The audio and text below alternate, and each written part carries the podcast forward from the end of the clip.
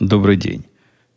15 февраля 2015 года, около трех часов по среднеамериканскому времени, 348 выпуск подкаста «Атум Путуна».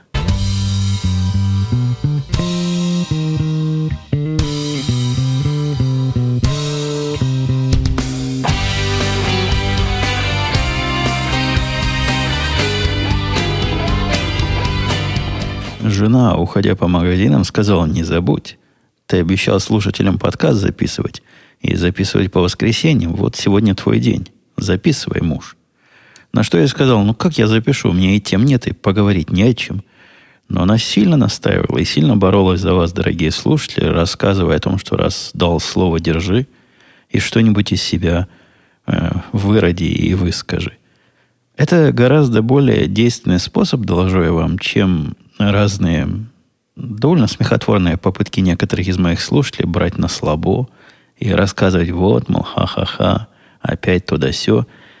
Ну, всякая шутка хороша один раз послушать, два раза послушать, но когда из выпуска в выпуск приходят люди и пишут, что надо переименовать подкаст еженедельного в какой-то другой или прочее избитое, это, это приедается настолько, что у меня просто глаза эти комментарии пропускают. Поэтому не утруждайте ни себя, ни меня и не порождайте в этой вселенной еще больше энтропии путем вписывания вот бессмысленного и абсолютно бестолкового шума в комментарии и всякие другие средства коммуникации. Комментарии нужны для того, чтобы какие-то темы интересные предлагать или какие-то вопросы толковые задавать – а сегодня комментарии должны сыграть свою особую роль, потому что тем у меня особых для разговора и нет. Ничего уж такого интересного, любопытного и раздирающего душу за неделю не произошло.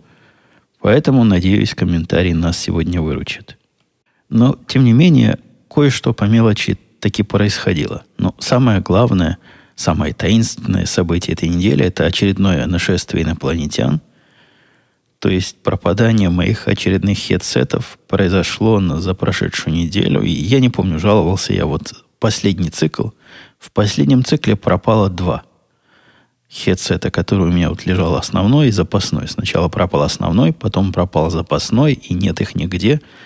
И ходят эти далекие инопланетяне, видимо, в каждое ухо по моему хедсету засунули и радуются. Ну, два уха. Я надеюсь, они двухухие. Эти самые похитители. Смех смехом, а я без, без таких штук не могу существовать. Во-первых, я много в течение дня, немного, но когда надо, тогда разговариваю по телефону и с начальством, и с разными вендорами, и с коллегами. Держать телефон руками или плечом прижимать, это как-то вообще невозможно, потому что в основном мои разговоры требуют двух рук доступных. То есть хедсет, а именно вот этот наушник беспроводной э, с, с микрофоном. А разве бывают другие хедсеты? По-моему, они все такие, да, наушник и микрофон в одном флаконе. В общем, вот эта штука мне нужна просто и для работы, но и для развлечения. Я под это, под жужжание разных подкастов или радиопередач, или аудиокниг прекрасно засыпаю. Без них засыпаю гораздо хуже, а с ними просто в раз – я рассказывал мой метод, когда уж совсем не спится, включить что-нибудь на иностранном языке, и, видимо, все-таки мозг несколько устает постоянно переводить иностранный язык в образы. С русским такого не происходит. С русским я могу слушать и слушать, и спать не хочется. А вот не по-русски, когда слушаю, то через какое-то время ощущаю, что что-то я меньше и меньше понимаю, а в конце концов это начинает звучать как белый шум, Тогда я из последних сил все это выключаю, кладу под кровать свой телефон с э, хедсетом. И вот таким образом отхожу ко сну. Работает просто как часы. Способ. Говорят, таким образом под меня люди засыпают. Ну, у них, видимо, по-другому мозг устроен, и достаточно моего неспешного разговора для засыпания. Пошел я в ближайший компьютерный, не компьютерный, а такой супермаркет всяких электронных штук, Best Buy – и на этот раз решил приобрести, уж затариться.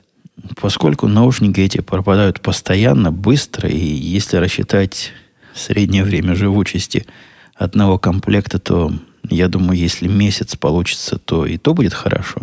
Ну, действительно, под постоянной атакой нахожусь. Постоянно у меня их забирают. Поэтому я решил не идти уже в, в категорию высококачественных и дорогих, потому что все равно потеряю. А решил что-нибудь попроще. Попроще оказался совершенно замечательный наушник, который, я не знаю, как эта модель называется вне Best Buy, потому что вот это конкретное именно для Best Buy делается. И сказано, для, только на Best Buy можно купить. И я действительно потом ее смотрел в Амазонах, такой точно не нашел. Это, конечно, мой любимый Plantronics, который стоит 29 долларов. Может, 99 центов там за, закатились еще под стол. То есть 30 долларов стоит. 11 часов разговора или прослушивания музыки. Мелкий звучит, ну, нормально, особенно для таких денег. И я хотел себе таких купить три. Согласитесь, это разумно. Если на, на месяц одна штука, то есть мне хватит на следующие три месяца – и всего лишь 90 долларов. Нормальная цена. Оказалось, всего один в этом магазине был. Ну, я решил купить хотя бы один, а потом уже докупить в соседнем. Вот этих безбаев тут полно. Совершенно натыкано как несоизмеримо, по-моему, спросу количество этих магазинов. От меня на расстоянии езды, наверное, минут в 10 в разные стороны будет не менее трех, а может даже и четырех. Тем не менее, народ там все время крутится, особенно если во время после работы туда зайдешь. И, наверное, как-то оправдывает себя такие площади арендовать и за такие помещения платить. Я плохо понимаю в этом бизнесе ритейловом, но от того, что их много, можно в другую поехать и там прикупить. Я уж почти собрался, запланировал себе в календарь, записал на завтра – и тут пришел звонок с той стороны. Надевая свежепостиранные шорты, а по дому я хожу в шортах, потому что, потому что тепло дома, греется и зимой, а летом просто тепло, наоборот, охлаждается. Поэтому люблю я на работу ходить в шортах. На работу, то есть во вторую на первильскую студию хожу я на работу. И в карманах этих свежепостиранных, а потом свежевысушенных в специальном аппарате Шортов нашел я один из пропавших. Вы скажете, я его сам в карман засунул, вы его скажете, я забыл, вы скажете, жена не проверила. Все это смехотворно звучит, но как я, как бы я мог. Никогда я не забываю, ни разу такого не было. И вот опять. Не-не, это они решили вернуть. Видимо, лишний оказался, поэтому вернули, потому что, я надеюсь, вы согласитесь, второй раз быть такого не может, что в шортах, которые стирались, в воде, то есть в машинке, активно, в этой вредной и агрессивной среде. Там же у них мыло какое-то, какие-то химикаты, когда все это стираешь. Потом активно крутилось, билось и сушилось э, в сушилке. И после этого достаешь прибор, он, во-первых, на вид как новенький, то есть никак не пострадал визуально. А самое главное, включаешь, работает. Ну, вы попробуйте что-нибудь такое постирать, а включите, чтобы заработал. Не-не, моя теория, что это возврат лишнего произошел от тех, кто обычно забирает, мне кажется гораздо более адекватной. Теперь у меня два есть. Вот этот, который на 11-часовой дешевый купил, и старый, добрый. Он абсолютно работает. То есть невозможно поверить, что... Альтернативной теории невозможно поверить, что он действительно стирался. Это какой-то удивительный факт. То есть любое объяснение возврата удивительно более чем полностью. Писал кто? Злобин Игорь писал. Всякая история писал. Она должна иметь развитие. Чем окончилась история с проводным телефоном? Игорь, я скажу тебе как родному. И другим слушателям, которые по какой-то причине предполагают, что истории, которые я рассказываю, они просто из головы моей выходят. Нет, они выходят из жизни. Если истории в жизни есть продолжение – Должно, но не должно. Предполагается вами развитие истории, не предполагается. Если история развивалась, она развивалась, и, возможно, я не расскажу. А если не было развития, ну что я вам буду придумывать, чем она закончилась, потому что должна иметь развитие? Не-не, вы жанр перепутали. В моем жанре действия определяют рассказ, а, а не наоборот. Но в этом конкретном случае и действие, и рассказ совпали, то есть действие произошло, и я могу поделиться, чем все это закончилось. Закончилось тем, чего я ожидал. Да, я пошел, купил телефон, новый телефон за не помню сколько, потому что потом мы его на следующий день прямо издали. Долларов 30 стоил, по-моему. Телефон такой простой. Потому что напомню слушателям, которые не в курсе, к чему это я, это мой телефонный провайдер, заставив меня запис... заменить провода, потом потребовал странного заменить телефон, потому что нигде больше поломки не может быть, как только в моем телефоне. Забегая в конец, замененный телефон не работал точно так же, как и телефон до того, бывший. То есть хороший, рабочий, но не работал. Я опять им звонил, опять рассказывал все, что думаю, и опять провел чертову кучу времени на телефоне. Не менее 40 минут они меня заставляют делать странные и удивительно глупые вещи, типа выключите телефон из розетки на 40 секунд, а теперь включите его в другую розетку на 30 секунд. То есть они подозревают, что э, место получения электричества немножко не такое. Хотя все лампочки на их приборах горят. Странное, странное заставляли меня делать, странное просили, э, требовали подключить телефон в странные места. Я возмущался как мог, объяснял не очень активно, потому что там люди же сидят подневольно. Им положено все это делать. Но я пытался их навести на мысль, что ну уже все проверили. Ну, ну нет, ну с моей стороны пуля вылетела. И вот через 45 минут, наконец-то, видимо, все их книги по проверке со, на стороне пользователя закончились, и они признали, да, что-то с нашей коробочкой не так, пришлем вам новую. И за это время новая уже успела прийти. Я ее успел включить, и не поверите, что. Оно работает. Я не знаю, будет ли оно работать с новым телефоном, который я сдал, но оно работает прекрасно со старым телефоном. И сам себе не верю, со старым проводом. Короче, все эти теории, которые мы с вами, дорогие слушатели, которые вы предполагали, как там провода оборваны, как телефоны не...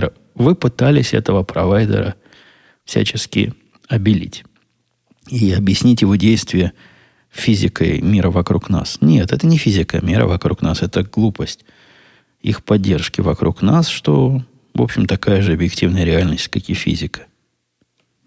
У одного из наших работников был день рождения, и я рассказывал в этом подкасте, что на этой новой работе, хотя какая она уже новая, я на ней уже буду скоро как два года. Сейчас где-то года полтора я на ней уже. Ну, последняя, свежая работа всегда была традиция, чтобы на день рождения, на этой работе всегда была традиция, чтобы на день рождения вести всю компанию в ресторан. Благо, вся компания небольшая, и немного людей надо вести в ресторан, но, тем не менее, традиция такая есть, и каждый водит в ресторан по своему выбору.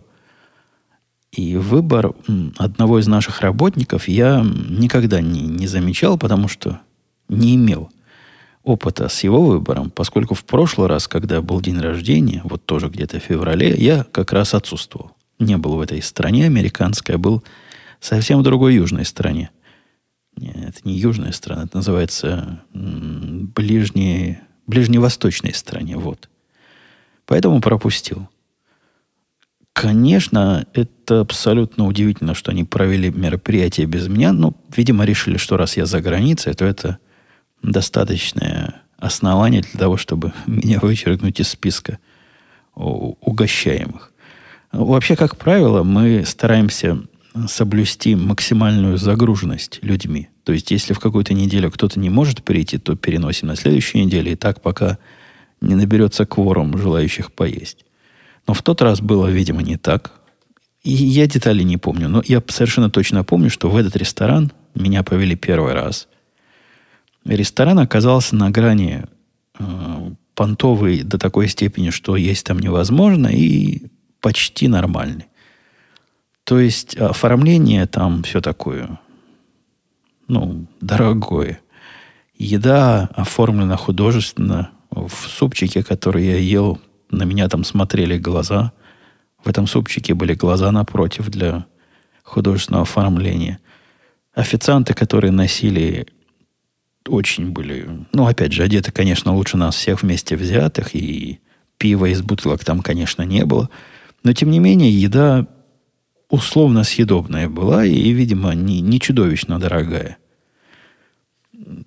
Опять же, впечатление у меня рабоче-крестьянские о таких ресторанах. То есть после него, конечно, хорошо было пойти куда-нибудь и по-нормальному поесть.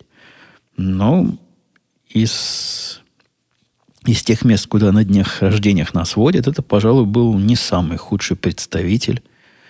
По-моему, он Сеппия называется, или Сефия, что-то вот в таком роде. А самый главный плюс, он находится совсем-совсем недалеко. Вот именно вот этот... Э, по-моему, это сеть ресторанов.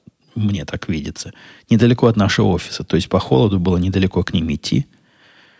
И не успели, не успели как следует замерзнуть, пока зашли туда. Нас даже не посадили вовнутрь зала. Так посмотрели на нас. Видимо, решили, что оборванцы какие-то зашли и посадили не то, чтобы совсем у бара, а там в районе бара есть такой закуток для подобных босиков. Куда нас усадили, опять же, посмотрев на нас так попристальнее, решили настоящее меню не выдавать, а выдали сокращенную версию такого обеденного бизнес-ланча меню, где каждого блюда было три штуки. Вот выбор, это замечательно, я, кстати, считаю. Когда тебе дают огромное меню, в котором ты пытаешься это сложное понять, а они же, особенно понтовые рестораны, любят сложно писать. Не, не, не по-русски, не по-английски, а надо знать их сленг и терминологию, их язык птичий. Здесь всего было три варианта основного блюда, по-моему, два или три варианта салата и два, по-моему, варианта м- десерта. Причем обед этот был комплексный. То есть надо было всего этого взять. Вот обязательно всего взять. То есть такое впечатление было, что вне зависимости от выборов каждой из категорий, цена будет одна и та же. Может, оно так и было, кстати. Потому что комплексность его, на которой настаивали официанты, уж сильно подозрительно выглядела – ну, в результате пришлось и первое, и второе, и третье взять. Никогда я в обед не беру ни, ни супа, ни, ни десерта, а тут все три блюда попались. Все три блюда, если съесть, то, наверное, там можно и наесться, хотя общее впечатление было, что да, вот теперь хорошо бы пойти на вокзал, куда мы обычно ходим, и там купить сладков, что-нибудь такое, чем можно действительно питаться. Дмитрий писал, Евгений, добрый день, спасибо за подкаст. Приятно, что выпуски стали регулярными. Вопрос про шины для вашего автомобиля. И я так понимаю, пишет Дмитрий, предыдущие у вас были все сезонными. Новые тоже все сезонные. Вопросительный знак. Не возникает ли проблем с универсальными шинами? Ведь в ваших краях зима бывает довольно суровой. Э, ну да, тут, в общем-то, остальных прочих шин действительно есть зимние шины. Вот я ни разу летних не видел, но есть зимние. Я видел в каталогах на сайтах, про которые сказано, под зиму заточены. Но традиции, как по-русски говорят, переобувать на зиму и на лето, я вокруг себя не замечаю об этом, я уже многократно говорил, и все, кого я знаю, и все машины, которые у меня были, и все, которые я любопытствовал, про которые у всех именно все сезонные, это универсальная резина. Я даже не знаю, какие могут проблемы возникать. То есть мне рассказывали, что как-то оно хуже прогибается зимой, а летом э, не помню чего. Не, я не знаю, какого характера проблем имеет в виду. Слушатель, ну, нормально ездит, нормально тормозит, э, надежно. И летом, и зимой. Чего мне еще от шин надо?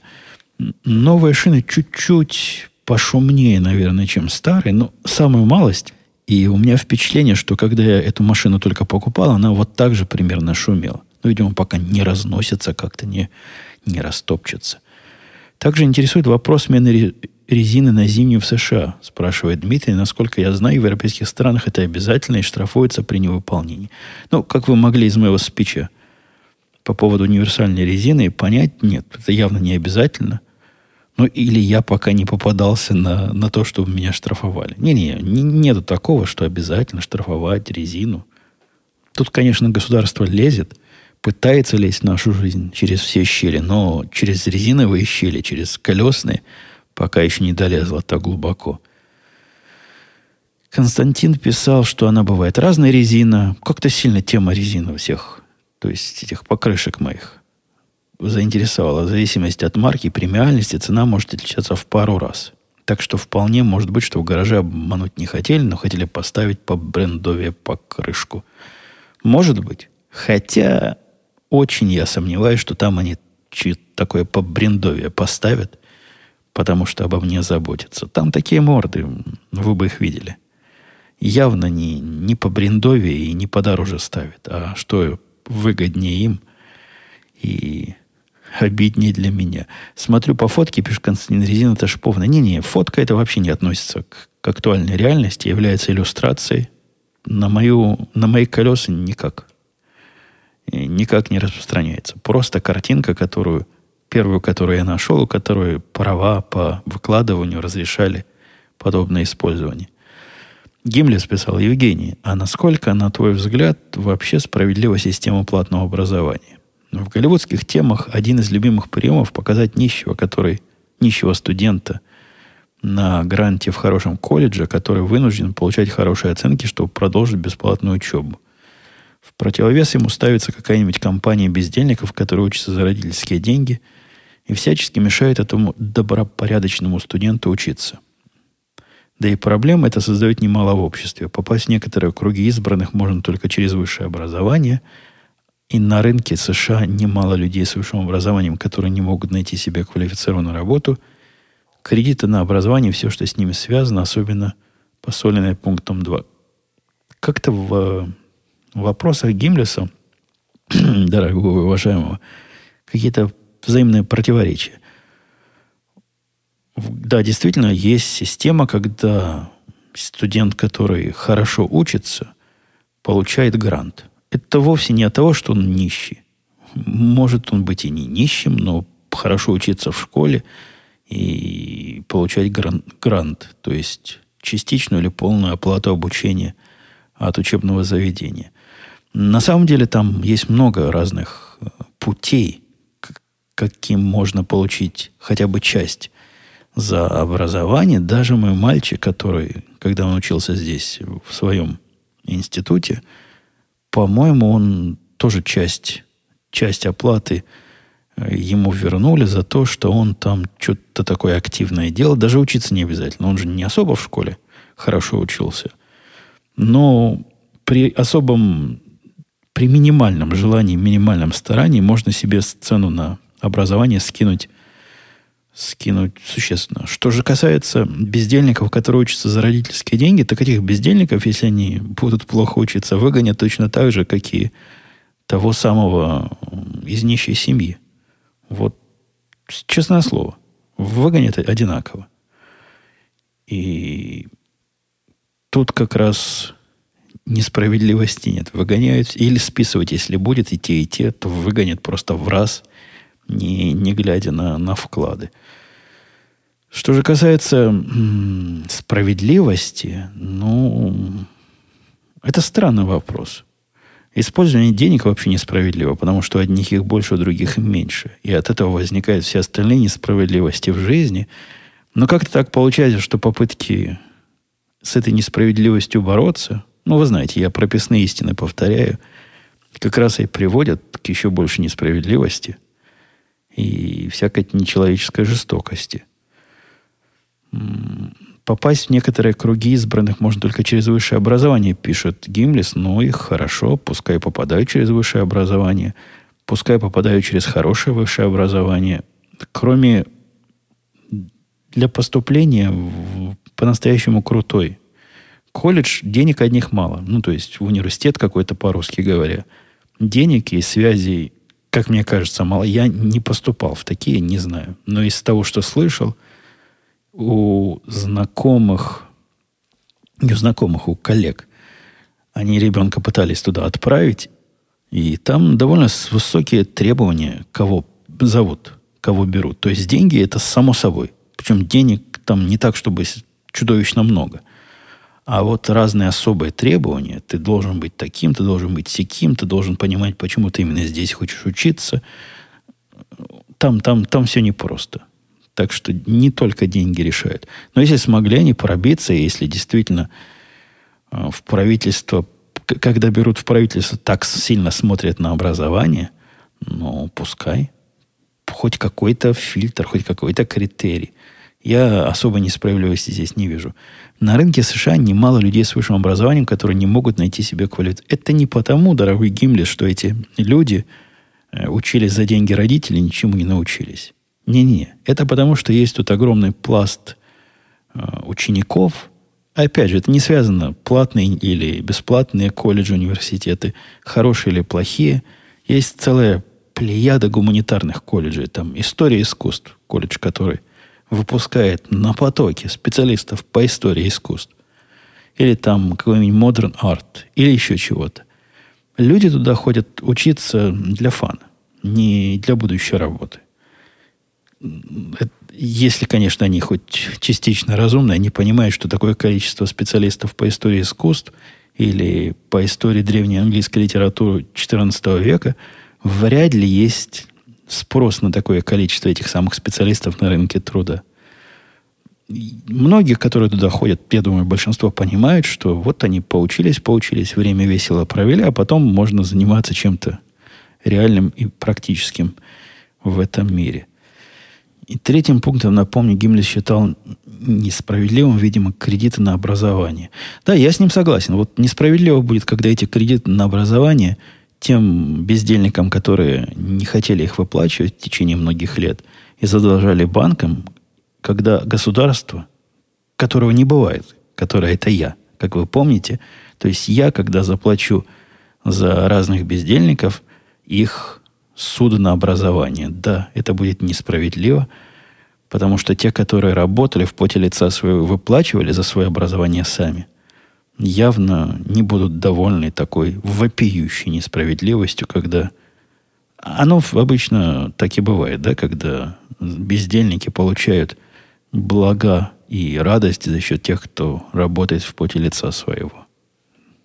Роман писал Умпутун, вернувшись к платному, бесплатному образованию, а что бы ты все-таки сказал на предложение заменить текущие бенефиты на бесплатное образование – то есть двойной стимул работать и наличие больших возможностей, большая потребность. Ничего не скажу, Роман, потому что либо ты вопрос перефразируй, либо я не знаю, что ты пытаешься спросить.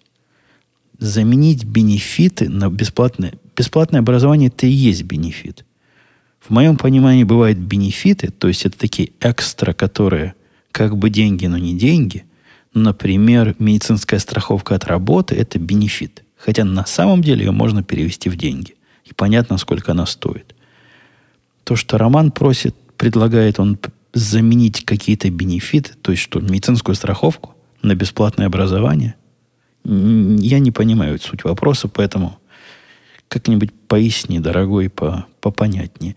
Евгений писал Артема, как вы относитесь к чемпионатам по баскетболу среди колледжей? Местные из тех, кого я опрашивал, больше любят его, чем NBA. Говорят, что там интриги больше. Да-да, мне мой мальчик тоже такого рассказывал. Говорит, э, колледжевский баскетбол собирает денег больше, чем то ли рекламных денег. Я не знаю, каких денег. Денег, в общем, там больше крутится, чем в NBA. И я посмотрел как-то несколько раз. Ну, тут я не знаю, что там за интрига. Мне не понравилось. Ну, это как смотреть европейский баскетбол после NBA. Я уже не могу смотреть ни Евролиг, ни даже игры моих ранее любимых израильских команд не смотрится уже. А тут я на колледжевские переключусь. Не-не-не. Жизнь слишком городка, чтобы смотреть баскетбол не самого высокого уровня. Э, Зек 333. Согласен с тобой, Путун. А, это тот, который написал сложный вопрос, в котором я должен был догадаться о смыслах глубинных. Согласен с тобой, Путун, писал Зек 333. Буду выражаться более ясно. По моему мнению, пишет Зек, США ослабили санкции против Ирана для того, чтобы ослабить влияние России на рынок нефти и ослабить ее экономику соответственно, поскольку Россия сейчас является террористическим государством номер один. Э, ну, что я вам на это скажу, дорогие любители теории заговора? Точка зрения о том, что э, Россия является главным злодеем номер один, и борьба против нее ведется при помощи таких геополитических э, движений, она не намного лучше, чем остальные теории заговора, которые с противоположной стороны. То есть со стороны телевизора, который рассказывает, что за нашу духовность нас обижают, и весь мир против нас ополчился. Тут же какой-то террорист номер один, и да нету такого и близко. То есть, возможно, оно могло бы быть, и при другом правительстве или при другой политической системе так бы и было, но вовсе не номер один России сейчас мировая проблема, и вовсе не, весь, не, не собрался весь мир в кулак для того, чтобы эту самую проблему решить. В, вокруг меня, во всяком случае, в этих североамериканских штатах, это даже не вторая, и не третья, и не четвертая проблема. Где-то в десятке, в первое, конечно, она идет время от времени, выплывает туда, в первую пятерку, но это не, не во вселенной Птоломея, да, там все вокруг Земли крутилось. Вот нету такой вселенной, где все крутится вокруг России и с Ираном. Там с Ираном все гораздо сложнее. И ослабили санкции еще до того, как Россия начала делать то, что начала. В общем, ваша теория, она такая же птоломеевская, как и теории телевизионных пропагандистов, которые про то же самое говорят, но с противоположной стороны. Бикки Мэн писал, касательно Waze могу сказать только, что он любим не за интерфейс вовсе. Вчера он повел меня не совсем обычным путем, с крюком. Так получилось, что коллега поехал ровно в ту же минуту обычным маршрутом. Короче, он рассказывает Бикки Мэн, что он ехал по Waze у и доверился ему и приехал раньше на 10 минут. Это мне не звучит особо, для меня не звучит особо убедительно. Возможно, Бики Мэн – это человек из тех, из тех специалистов старой школы, который за 5 километров до развязки выглядывает зорко, где там перестройка должна быть, где знаки, куда. Я уже отвык так ездить. И программа, которая любима не за интерфейс вовсе, а за то, что она сможет вот так вот вывести, для меня не имеет практического смысла, потому что по ней я не выйду.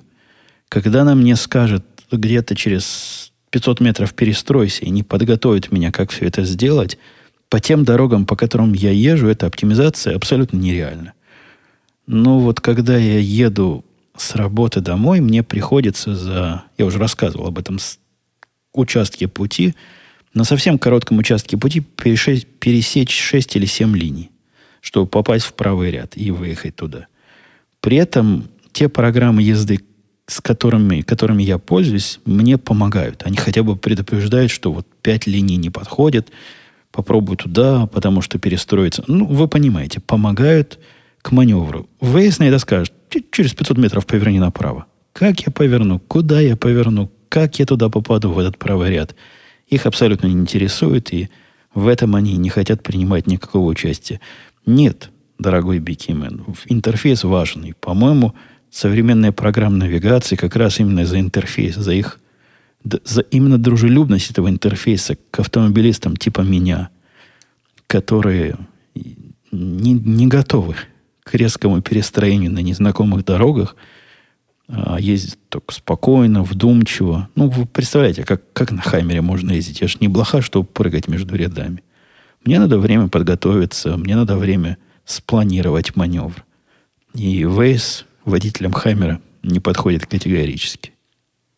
Держанием за ручки писал э, Архангел. Архангел. Люди обозначают взаимную поддержку в агрессивной среде. Это, видимо, пишет нам Архангел из учебника психологии для высших учебных заведений. Любовь может определить не только реакцию, саму реакцию, сколько того, чьей поддержкой вы хотите заручиться и кому хотите сами оказать помощь. Так и хочется спросить, сам-то Архангел понял, что сказал? Собственно, суть высказывания в чем? В том, что держатся за ручки, потому что агрессивная среда. Все держатся за ручки, потому что у всех агрессивная среда. В кислоте они все. Да ерунда какая-то. Я бы понял, когда, когда это было явлением фрагментарным. То есть время от времени хватаются за ручки, действительно поддержать друг друга – но когда держатся за ручки все, ну, вы понимаете, это как-то теория агрессивной среды размывает. Потому что неужели она для всех настолько агрессивна, что всем надо постоянно держаться за ручки? Если эту, кстати, мысль парадоксальную продолжить, Архангела, получается, что те, которые за ручки не держатся, в этой среде являются, видимо, агрессорами. А те, кто сцеплены между собой против нас, вот таких наглых, и пытаются защититься. Павел писал, Евгений, спасибо за подкаст. Как в США относятся к торрент-трекерам? Если вы скачиваете что-то пиратское, вам придет штраф? Если поднять VPN, смогут ли вычислить? А зачем вам, Павел, такие странные знания нужны? Я к торрент-трекерам отношусь нормально. По ним можно разное полезное скачивать. Вот раз, разное всякое. Дело не в торрент-трекерах, дело в контенте, который я пытаюсь из, по всем своим возможностям. Да практически весь контент, который я смотрю, он легален. Даже когда речь идет о каком-то контенте, который так условно легален, например, жена моя смотрит сериал с русским переводом, но этот же самый сериал я абсолютно легально смотрю по каналам, за которые я абсолютно легально плачу там свои 100, 120 долларов в месяц за телевидение. Так что и здесь он условно легальный. Касается, что касательно штрафа, там же сложно все. Во-первых, это не часто попадаются. Во-вторых, насколько я понимаю, сейчас не со штрафа начинается, а с предупреждения тебе, видимо, провайдер пришлет предупреждение, мол, не делай больше так. И что будет, когда второй раз ты так сделаешь, я не знаю. Там, там были разные э, истории про это. История, которая со мной случилась, у меня, мне один раз прислал провайдер предупреждение, делай так больше, но это было лет 10 назад. И с тех пор никаких последствий не наступило. То есть никаким правообладателям они эти знания, эти данные про меня не передавали. Ну, что касается, можно, можно ли вычислить VPN или нельзя, это вы не в тот подкаст пришли, дорогой Павел. Это вам с такими вопросами ходить в радио Ти. По-моему, вопросов, вопросов в публике больше нет, а у меня ответов больше не осталось. Давайте я пойду посмотрю, есть ли у нас какая-нибудь подходящая под сейф музыка – там был вопрос, где музыку беру. Музыка, напоминаю, под сейф. То есть специальная такая музыка, которая безопасна. А по-русски говоря, лицензионно чиста. А еще, более по-русски говоря, разрешена к проигрыванию именно в таком формате, именно в подкастах. Ладно, пошел искать. Пока до следующей недели услышимся.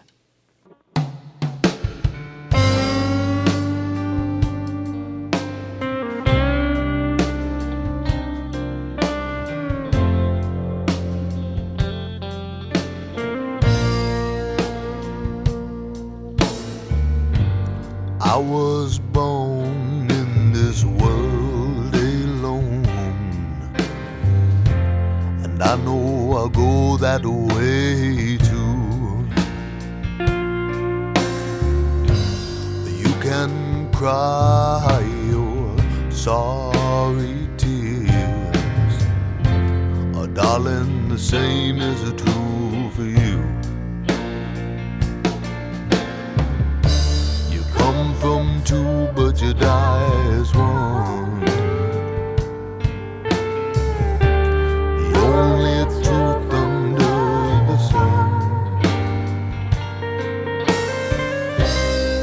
Why you gotta get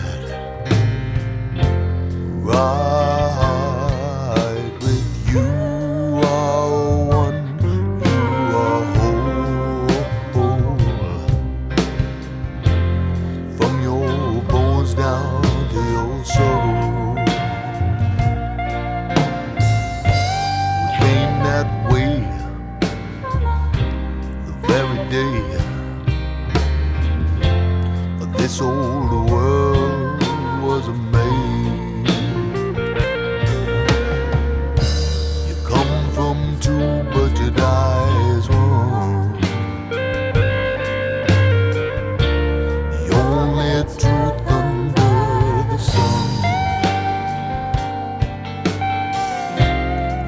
why you gotta get right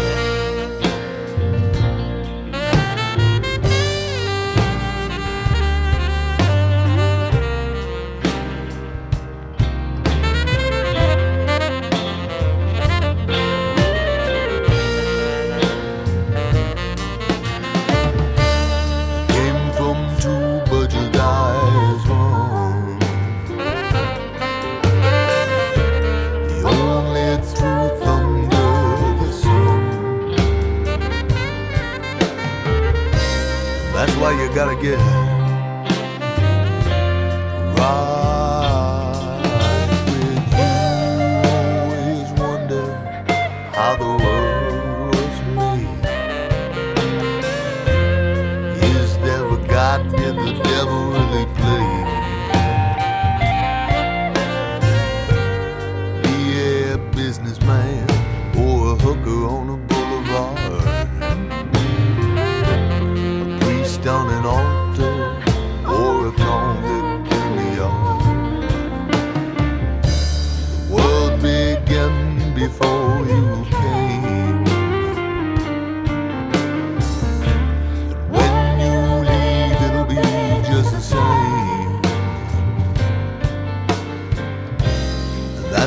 Gotta get.